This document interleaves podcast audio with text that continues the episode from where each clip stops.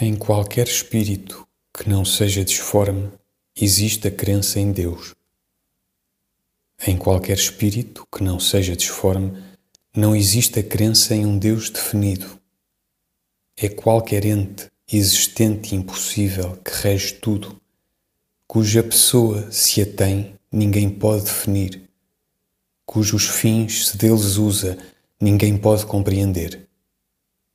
Chamando-lhe Deus, dizemos tudo, porque, não tendo a palavra Deus sentido algum preciso, assim o afirmamos sem dizer nada. Os atributos de infinito, de eterno, de omnipotente, de sumamente justo ou bondoso, que por vezes lhe colamos, descolam-se por si como todos os adjetivos desnecessários quando o substantivo basta.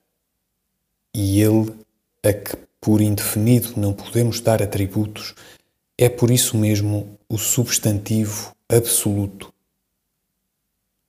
A mesma certeza e o mesmo vago existem quanto à sobrevivência da alma. Todos nós sabemos que morremos. Todos nós sentimos que não morreremos. Não é bem um desejo nem uma esperança que nos traz essa visão no escuro de que a morte é um mal entendido. É um raciocínio feito com as entranhas que repudia